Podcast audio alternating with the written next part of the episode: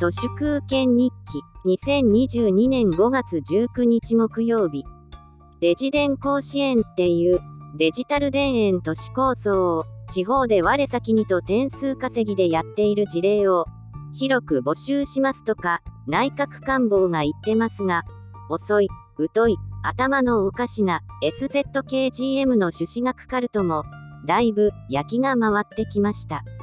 デジ電甲子園と聞いて思い出したのは犯罪者官庁経産省のやってたイノベーションという鍵括弧付きの異能つまり尖った人材コンテストです。コンテストっていうよりも書類の穴を埋めて役人が面白いと思ったものに補助金を出すクソスキームです。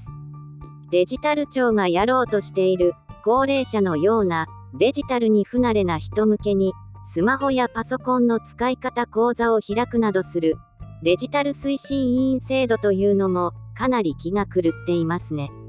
これは岸田文雄の誰一人取り残されないデジタル化とやらの実現に向けた柱の政策らしいのですが、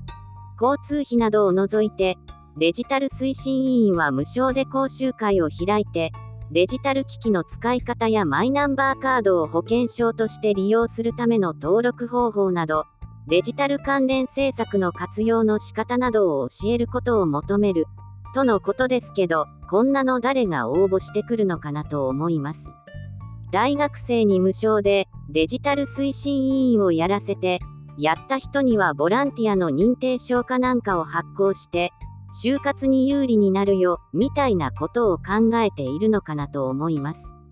リクルートとか、パソナが丸儲けのスキームでしょうか。私の親なんて、スマホ持っていても、結局はネットも使わずにほとんど電話で済ませています。何年経っても、スマホの設定はおろか、何にも活用できません。先日、母親が深刻な顔をして、自分のスマホに変なプログラムが勝手に表示されるようになったって、私に相談してきたので、よく見てみたら、TikTok でした。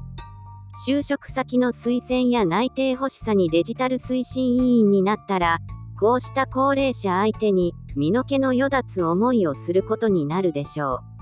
う。グローバル化に失敗したから、せめて田舎や老人をデジタル化しなければ、という30年遅れの気違いじみたこだまが響いている。令和日本。どこを切っても SZKGM○○ と、秋田のプーチン、菅義偉の顔になってきました。